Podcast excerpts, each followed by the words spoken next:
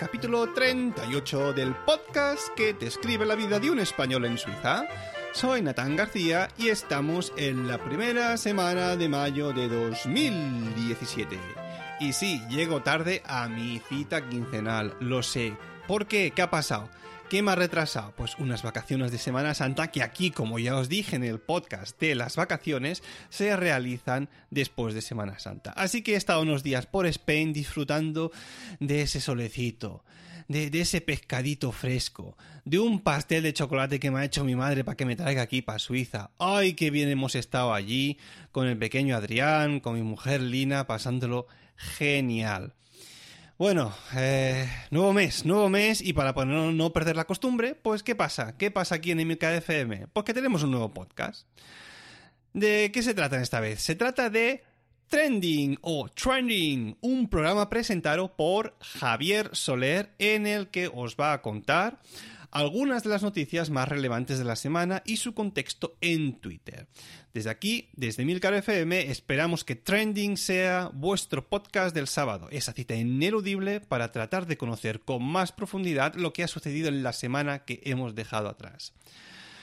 Y bueno, ¿por qué os estoy nombrando a este Javier Soler presentador, uno de los presentadores de hecho de, Trending, porque precisamente para paliar esta falta, este, este retraso en la publicación del capítulo eh, que tendría que haber sido ya de la semana pasada, pues grabé con él un capítulo para Cinema TV, nuestro podcast sobre cine y series.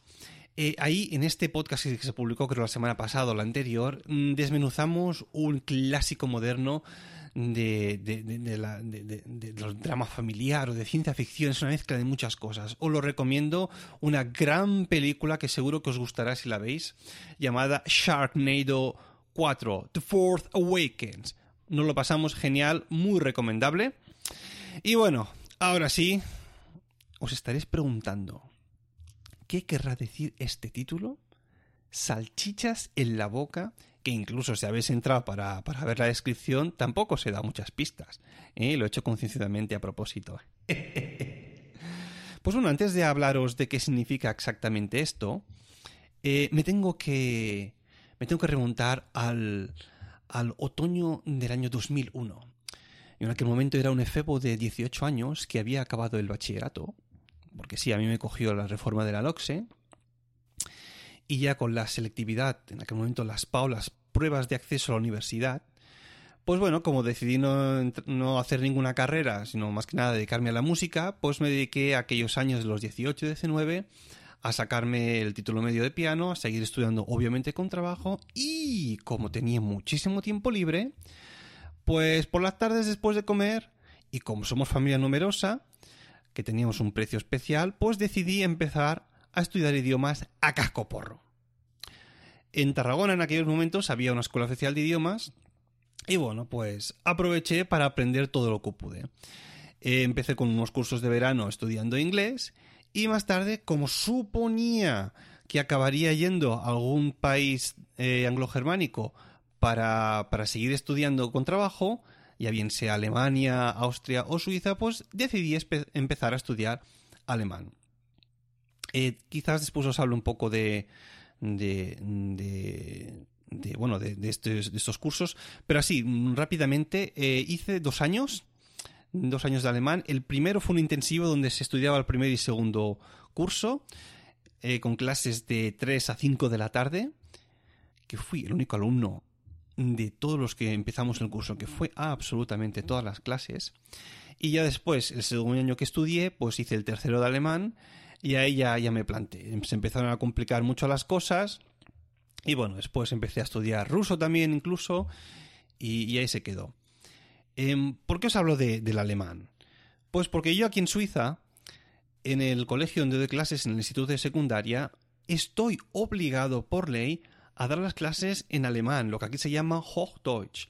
Y claro, ellos, los alumnos, la gente en la calle, no habla en lo que sería el alto alemán, el alemán que se escucharía en, en, Alemania, obviamente, o en, o en Austria, sino que ellos hablan entre ellos suizo-alemán, que es una variante, un dialecto de, de este idioma.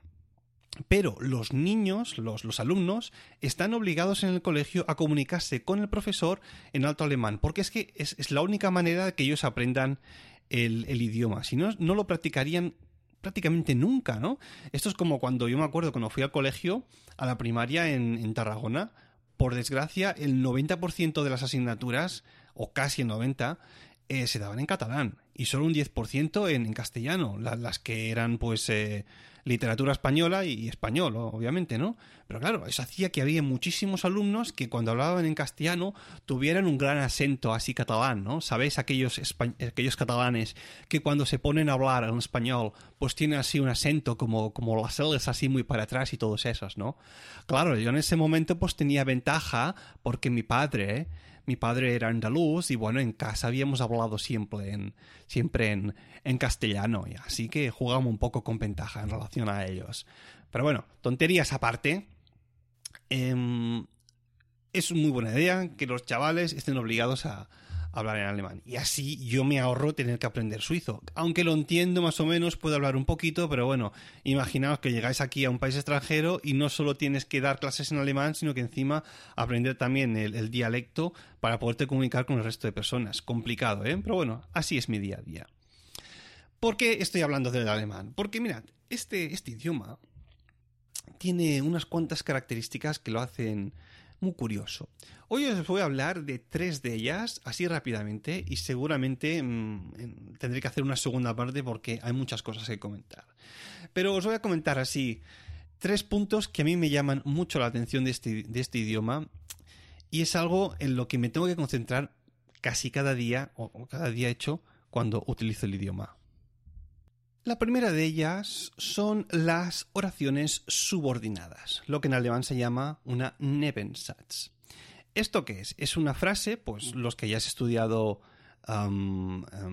etimología, ¿no? ¿Cómo se llama? Ortografía tampoco. Eh, los, bueno, oh, tengo que buscar la palabra.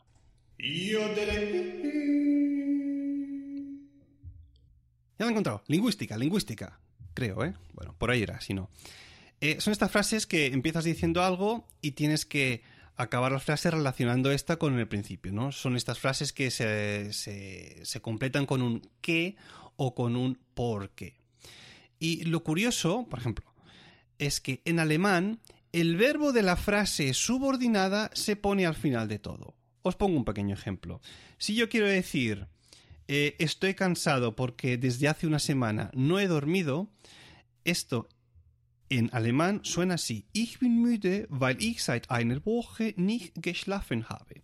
Si ahora os traduzco exactamente como esto se escribe en alemán, palabra por palabra, como sonaría en castellano, sería así. Estoy cansado porque yo desde hace una semana no he dormido.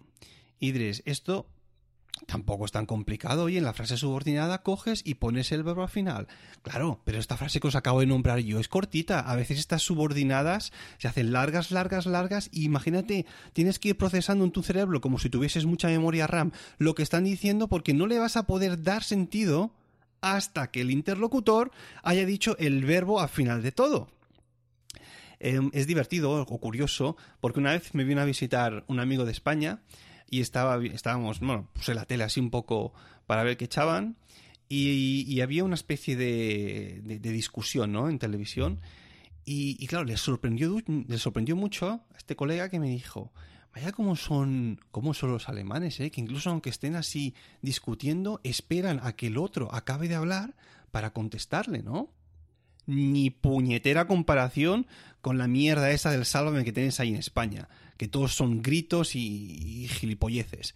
Pero bueno, eh, y yo le dije, no, no, espérate aquí, espérate. No que sean tampoco súper educados, es que si ellos no esperan hasta que el interlocutor haya acabado eh, de decir lo que quieren, no le pueden dar sentido a todo, porque obviamente nosotros muchas veces cuando hablamos utilizamos ese tipo de frases subordinadas. Entonces, claro, por huevos, sí o sí, tienes que esperarte hasta el final para saber qué es lo que ha dicho la otra persona. Ahí no hay tu tía. Bueno, pues eso es uno de los ejercicios que hay que hacer diariamente. Siempre que haces una frase subordinada, pues pensar, primero, no te olvides de poner el verbo al final y después el resto de los objetos que pongas dentro de la frase que estén en el orden adecuado. Vamos con el punto número 2. Otra de las cosas bien, bien curiosas de este idioma. Mirad, os voy a decir un número y vosotros os lo vais a tener que imaginar. El número en cuestión es este. 21.376. ¿Vale? Lo repito. 21.376. Vale, la mayoría de vosotros que ahora estáis ahí conduciendo, fregando los platos, afectándoos, lo que sea, os habéis imaginado ahí un planchando la ropa también, ¿eh? limpiando la casa, lo que sea. Os habéis, os habéis imaginado ahí un 2, un 1, un puntito, un 3, un 7 y un 6. ¿No? Esto es lo lógico. Pero claro, ojo aquí, lo que yo os acabo de decir ahora es, es como lo decimos en español. Esto en alemán sonaría así.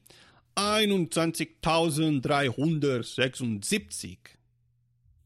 Y esto, para los que entendáis un poco alemán ya lo sabéis, pero para el resto, el orden de los números que yo estoy diciendo ahora es 1, 2, 3, 6, 7. Yo os he dicho antes que el número era 21.376. ¿Qué pasa? Que las unidades en alemán se dicen antes que las decenas. Es decir, 21.376, si yo traduzco al español tal cual lo he dicho en alemán, sería 1 y 20.306 y 70. Esto, esto para un músico como yo es lo peor de lo peor. Porque mirad, me acuerdo que cuando, cuando llegué aquí a Suiza, los primeros bolos em, que hice pues fueron una orquesta donde el director era suizo. Y claro, él obviamente los números de compás para saber dónde empezamos a, tocar, pues él los decía tal cual en suizo, ¿no? él me preguntó ya en el primer ensayo, oye, ¿hablas un poco de alemán? Y dijo, sí. Y ya está. Como diciendo, oye, por los números en suizo y en alemán son más o menos iguales, ya te espabilarás, ¿no?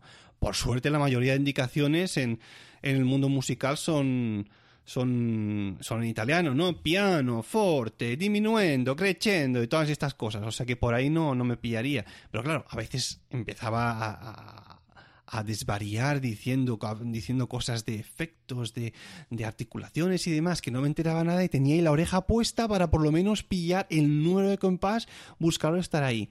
Y claro, es una locura. Porque si te dicen compás 87, 87, que sería 87, esto en suizo es um, 87, no, 87, más o menos. claro, yo después de tantos años estando aquí, yo aún como cuando me dicen 87 eh, y cuando digo 87 o lo que sea en cualquier idioma, yo lo que me imagino en mi cabeza es 78 en vez de 87. Entonces siempre hago un proceso de, ok, ha dicho 7 y 80, 87. Ok, 7, 8, les doy la vuelta, 8, 7, compás 87 y buscas. Este proceso que tendría que ser rapidísimo y que lo es para cualquier alemán o suizo, para mí sigue siendo lento. Y esto pasa incluso a veces cuando vas a comprar a un supermercado. Oye, que te lo cuentan todo y tal, te dicen, son 193, por decir algo, ¿no? Y claro, tú, ah, vale, ojo, 193. Si pagas con tarjeta no hay ningún problema. Pero si son cantidades más pequeñas, pues tienes que, que un poco pararte a pensar y decir, vale, los números aquí al revés y tal. Esto es lo que hay sí o sí, no hay tu tía. Se dice de esta manera. Ah, por cierto, eh, con relación a los números, hace mucho tiempo, esto es una, anécdota que, me pasó, y pues bueno, estaba yo así, digamos, pues caminando por la calle y de golpe, pues que. Bueno, bueno, bueno, bueno. Aquí tenemos otra vez uno de los desvaríos de Natal explicándonos tonterías que no tienen nada que ver con el tema principal del podcast. Pues nada, yo os voy a ahorrar que escuchéis toda esta paja, porque lo que es es paja para rellenar, y os diré que lo que está explicando no interesa en absoluto. Cero patatero. Es lo que hay. A veces pues se le va un poco. Es lo que, es lo que tienen algunos podcasters, que tienen el don de hablar sin decir nada interesante. Es lo que hay. anda, os he ahorrado un, un tiempo precioso de vuestra vida.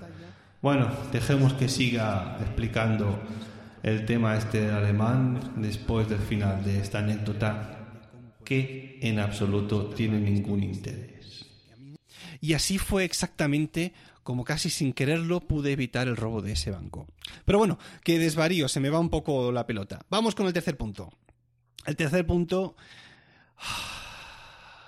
es una tocada de huevos, pero es como funciona este idioma. Son los queridos artículos.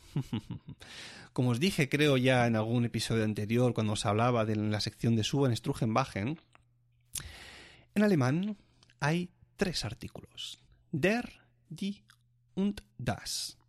Es decir, der, el, die, la, y das que podríamos traducir como lo, masculino, femenino y neutro. Y diréis, bueno, esto es sencillo, ¿no? Ah, como en español, tienes masculino y femenino y oye, pues solo te tienes que aprender las palabras eh, que sean neutras. Ojalá fuese tan fácil. Mirad, un ejemplo. ¿Cómo se dice la luna en alemán? Se dice der Mond. Sí, sí, der Mond, el luna. ¿Y cómo se dice el sol, por ejemplo? Die Sonne, la Sol en este caso. Que ellos lo hacen así, se entiende, porque la Sol para ellos es una estrella y una estrella se pronuncia die Sterne en este caso. Pero claro, como este casos hay muchísimos. Y es que lo único que te queda hacer en este caso es aprenderte todos los artículos de cada una de las palabras. No queda más, es lo que hay. Oye, te coges el diccionario y te empiezas a aprender las palabras. Saber que a esta palabra le corresponde este artículo, a esta otra cualquier otro, y así hasta que te lo hayas aprendido todo. Sí, es cierto. Hay unos cuantos grupos de palabras, como por ejemplo los que acaban en UNG, siempre son palabras femeninas, y así hay otros grupos. Pero es que la gran mayoría o te aprendes em, el artículo en sí, o es que estás perdidísimo, no te queda otra. Pero es que esperad, esperad, esperad, esperad, esperad, ¿eh? Y aquí no acaba todo. Lo más gracioso del tema de los artículos es que estos se declinan. Se declinan el artículo, sí señor. A ver, de esto ya os hablaré en un podcast más adelante, porque esto es otra tocada de pelotas. En alemán, en alemán eh, aún existen los casos. Los que hayáis estudiado latín sabréis de qué hablo, ¿no? Pero aquí aún utilizan el caso acusativo, el dativo y el genitivo. Y para alguno de estos casos también la, declinación afecta al artículo en sí. O sea que toma ya, estos artículos se desdoblan también en dem, der, di, das, dem y tonterías así. Y esto, pues bueno, hay que aprenderse las reglas de cómo funciona y también a veces no solo declinar la palabra y el adjetivo, sino que también el artículo. Esto ya es para pro, ¿eh? Para profesionales. Pero bueno, es lo que hay. Hay que aprenderse estas palabras sí o sí.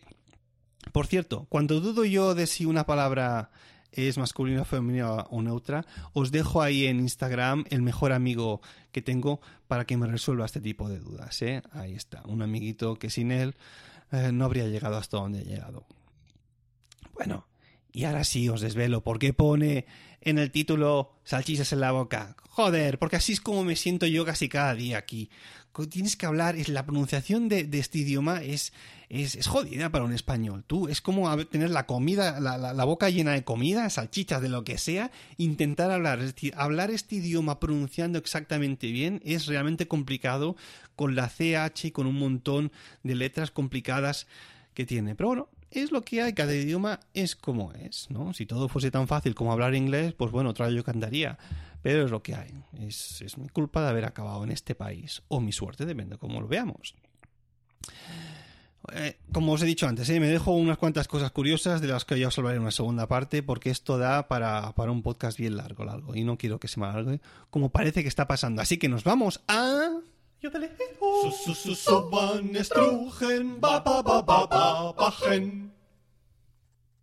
Bueno, y otra de las curiosidades, como ya os he dicho, es eh, que los, las, palabras se juntan una tras otra para crear algunas más largas, como estamos viendo en esta segunda temporada. Así que esta semana tenemos eh, la palabra Bundesausbildungsförderungsgesetz una palabra que tiene 32 letras y que significa Ley de Promoción de la Educación Estatal. Bundesausbildung es la Ausbildung es em, educación o formación, Bundes es el, Estado estatal y Förderungsgesetz, Gesetz Ley y Förderungspromoción. Bundesausbildung Förderungsgesetz, ley de promoción de la educación estatal. Venga, vámonos con las reseñas de Swiss Spain.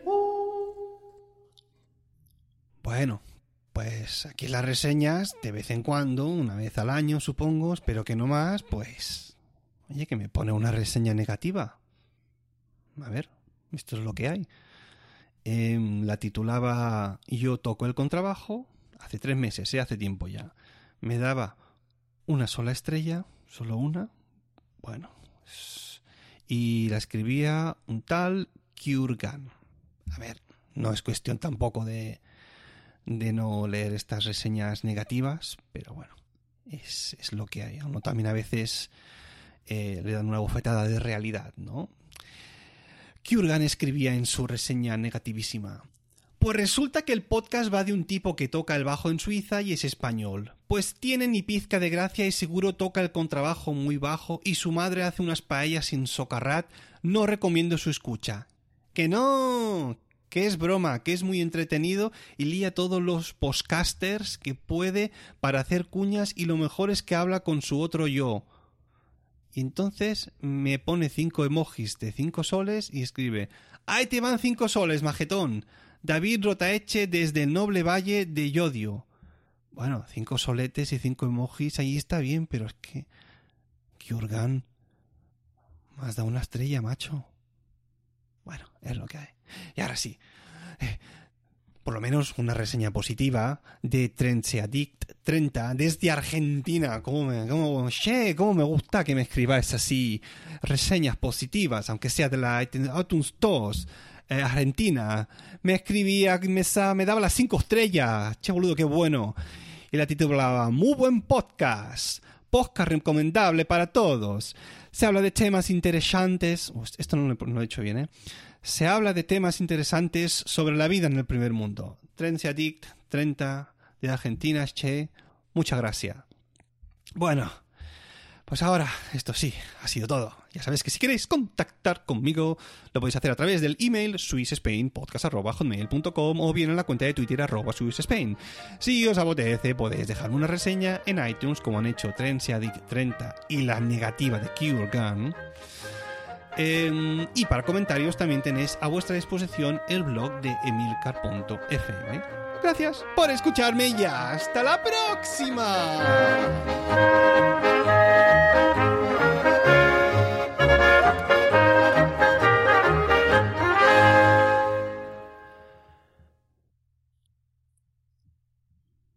Bueno, antes os he dicho que de todos los alumnos que empezamos a hacer el curso intensivo de alemán de ese primer y segundo año, yo fui el único que fui a absolutamente todas las clases. Y bueno, esto se debió obviamente a un interés por el idioma, ¿no? Realmente quería aprenderlo. Pero esa no fue. Ese no fue el único motivo.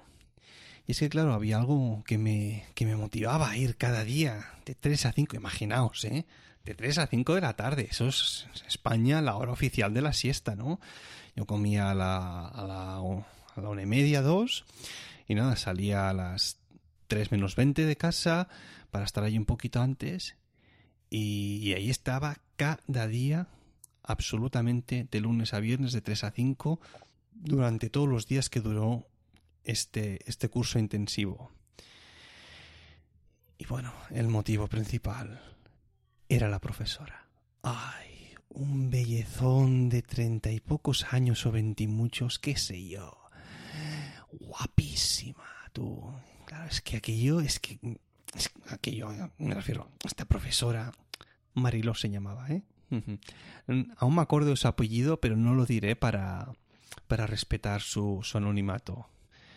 Pero guapísima, tú, imaginaos, 18, 19 años que, que tenía, que era la época aquella, Zambonville, ¿no? Ya sabes lo que significa. Y claro, ves un mellizón de profesora y encima dando clases súper interesantes, eh, con una aula donde había prácticamente una pizarra únicamente y un radiocasete, los, los métodos, los medios que había en aquel en, a principios de los 2000 no era nada del otro mundo, pero hostia, se, las, se lo montaba de alguna manera para hacerlo interesante. Y bueno, pues allí que fui yo, día tras día tras día. Empecé sin saber prácticamente nada. Y acabé casi pensando ya en alemán, ¿eh? Fue una experiencia increíble. Ay, Marilo, Marilo, qué guapa eras. Ay, si, si escuchas este podcast o me sigues en Twitter, manifiéstate. Hasta la próxima.